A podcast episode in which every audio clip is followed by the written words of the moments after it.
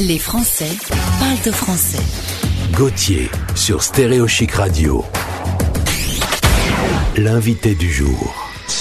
On l'a déjà eu au micro, notre invité du jour, euh, enfin par téléphone, c'est la première fois qu'on t'a euh, au micro pour du vrai. Il s'appelle Mathieu, il est infirmier de profession, excellent choix. à chaque fois je le dis, c'est un excellent choix. Tu es en plus en service réanimation, euh, Mathieu, et tu es un peu le témoin vivant de ce qui se passe pour de vrai dans les hôpitaux. Alors, tu me disais que vous alliez logiquement revenir à un rythme de boulot comme avant la C'est-à-dire avec un rythme de 8 heures, euh, de, des sessions de 8 heures, et finalement c'est annulé, le plan blanc est prolongé jusqu'en juin, et vous restez en rythme de 12 heures de tronçon de travail. Comment on fait pour travailler 12 heures d'affilée? Bah, on fait et puis c'est tout. Non, après, euh, euh, au niveau organisation, euh, nous, ça, ça nous convient plutôt et puis justement, ça nous permet de, de. En fait, c'est une organisation de travail différente à trouver. Mais nous, ça, ça nous convient plutôt. C'est des, c'était des choses qui étaient dans les tiroirs avant de comment dire avant la, crise où on voulait passer en 12 heures euh, parce que organisationnellement parlant au niveau des équipes euh, du corps médical etc c'est plus facile à gérer. Maintenant là on a été forcé de passer en 12 heures dans la douleur entre guillemets avec euh, euh, pas le personnel qu'il faut etc des gens non formés donc ça a été un peu plus compliqué. Mais mais non le rythme en lui-même ça va. Mais oui ça fait des grosses journées quand j'imagine. Oui oui quand... alors on essaye de se projeter un petit peu. Quand tu arrives au boulot moi j'arrive en studio je m'installe je me bois un petit café etc alors toi tu dois passer en en désinfection combinaison. Comment ça se passe concrètement quand tu arrives sur sur le site de l'hôpital? Nous quand on arrive dans le service on met nos tenues classique de, de travail. Euh, on arrive dans le service, on fait nos transmissions euh, hors des, des, comment dire hors des chambres des patients. Et puis à chaque chambre, il faut qu'on euh, mette une surblouse, un tablier en plus, Charlotte. Ça fait que tu changes de chambre. Ouais. Charlotte, des lunettes, des surlunettes, masque forcément toujours un FFP2 sur le nez. Petit canard là. Oui, voilà. Et euh, le lavage de main, c'est combien de fois par jour ben, Le lavage de main, chez nous, c'est 200 euh, 000 fois par jour. Donc euh, ça, ça va pas changer. Ça reste, nous, les, les, les, chats, les solutions hydroalcooliques, ça, nous, on en fait, mais des, milliards par jour. ça, ça, rend pas ivre de, de, de prendre autant de gel hydroalcoolique. On finit, on finit à 2 grammes avec juste le percutané. Eh, je viens pour votre piqûre Non mais euh, concrètement, euh, on, entend que le, nouveau variant étant un peu plus euh, offensif pour intégrer le corps de l'autre, les, les, lavages de mains, même chez les particuliers, doivent être renforcés et améliorés. Est-ce qu'on se lave bien les mains avec du gel? Non, alors on se lave bien les mains avec du gel. Le problème, c'est que en général, on se lave mal les mains, oui, tout simplement.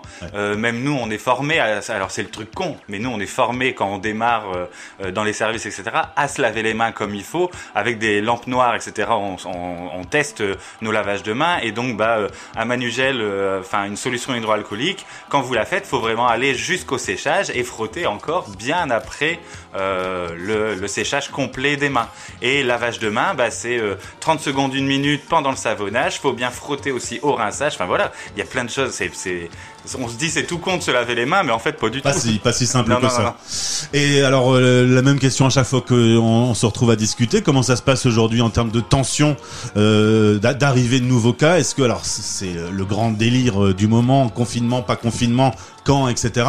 Est-ce que là, toi, de façon concrète, à l'hôpital de Roubaix où tu travailles, est-ce qu'il y a plus de gens qui arrivent malades? Alors, on a eu une vraie pause là pendant cette dernière quinzaine où tout s'est pas arrêté, mais presque. Nous, en réanimation, on a toujours eu des cas graves, quelques-uns euh, qui sont restés ou des, nouvelles arrivées euh, de cas graves. Mais dans les services communs, oui, ça s'était bien retombé. Euh, on en avait presque plus dans l'hôpital, etc. Là, on, on, nous, on a des micro-pics, c'est-à-dire que tout d'un coup, pendant 24 heures, on va faire 10 entrées de Covid sur tout l'hôpital et, et, on, et tout d'un coup, ça retombe. On ne sait pas pourquoi. Là, ces derniers jours, c'est un peu comme ça. Par contre, je sais qu'à Lille, ça se charge un peu plus dans les grands, plus grands hôpitaux, dans les hôpitaux régionaux, ça, c'est, ça commence à être en tension. Donc nous, on doit euh, nous, nous, préparer à euh, récupérer après le reste de tension que l'île ne pourra pas absorber. On a vu les chiffres en Angleterre avec le variant anglais, justement, où les hôpitaux étaient complètement débordés. Est-ce que c'est déjà arrivé qu'en France, on se retrouve dans une situation où on n'arrive pas à soigner tous ceux qui doivent être soignés? Oui, oui, c'est déjà arrivé. On a, il y a eu des choix sur la première vague, euh, beaucoup sur le, euh, pendant la deuxième vague, je pense qu'il y a des endroits où ça a été fait, bon, ça a été moins médiatisé. Mais oui, il y a eu, il y a eu des moments où euh, on a dû faire des choix entre, euh, entre des personnes qu'on allait soigner vraiment, comment dire, où on allait tout déployer pour la personne. Et il y a des, des gens où on a dû choisir en se disant, bah c'est tout. Eux, on va pas tout déployer parce que pour diverses raisons, par rapport aux antécédents, etc. Il y a moins de chances qu'ils s'en sortent. Donc, on a baissé les bras plus vite que ce que l'on l'aurait fait normalement. Dernière question ensuite je te libère parce que tu as travaillé euh, toute la nuit, tu t'es levé exprès pour nous, hein, tu es très gentil. Euh, une étude euh, canadienne vient de sortir avec un échantillon qui a été euh, très important sur énormément de cas pour trouver une nouvelle solution pour essayer de soigner, en tout cas éviter que ça fasse des dégâts. Alors je cherche le nom, hein, c'est la colchicine. au bout d'un an où on voit des gens malades, est-ce qu'on finit par trouver des protocoles qui, qui, qui fonctionnent mieux pour les guérir? Oui, déjà, euh, déjà, on a beaucoup appris sur la première vague. On ne savait pas du tout ce que c'était. On pensait que c'était une maladie respiratoire. En fait, euh, après la première vague, pendant la première vague, on s'est rendu compte que c'est plutôt une maladie du vaisseau euh, respiratoire plutôt que une vraie maladie respiratoire en elle-même.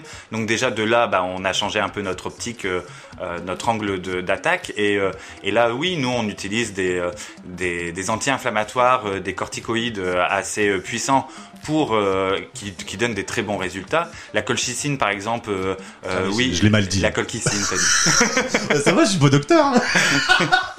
Mais oui, la colchicine, il y, a des bons résultats. Nous, il y a la dexaméthasone qui est aussi un, anti, euh, enfin, un, corticoïde qui, marche très bien. Enfin voilà, on, a, on a des bons résultats sur, sur, sur ces maladies, mais on n'aura jamais le, traitement miracle, comme tout le temps. Bon bah euh, du courage parce que c'est pas fini, hein. on va encore un petit peu s'amuser dans les hôpitaux dans les prochaines semaines. Ça va, vous arrivez à, à, à, trouver un peu votre rythme et à ce que l'ambiance soit bonne, c'est pas trop tendu l'ambiance au boulot? Non, non, non, ça va. On a nous, euh, justement, pendant le confinement, euh, c'est ce qu'on disait la première fois, sur le premier confinement réel où, tout a été verrouillé, nous, on l'a pas forcément mal vécu parce que nous, notre, on a toujours eu une vie sociale avec le boulot, avec les collègues, on, on, a toujours vu du monde, on n'a jamais été réellement coupé du monde. Donc oui, on était au contact de, de la bête, hein, mais, mais en même temps, bah, on on, était avec nos collègues, euh, même si euh, voilà, il y a toutes les distanciations sociales qui se mettent en place aussi dans nos services et on fait gaffe euh, tout le temps. bah, on, a quand même un échange. Merci Mathieu. En tout cas, pour ne jamais être seul, si vous êtes à votre maison et que vous avez besoin d'humanité, une solution Stéréo Chic Radio. Les Français parlent au français sur Stéréo Chic. En direct.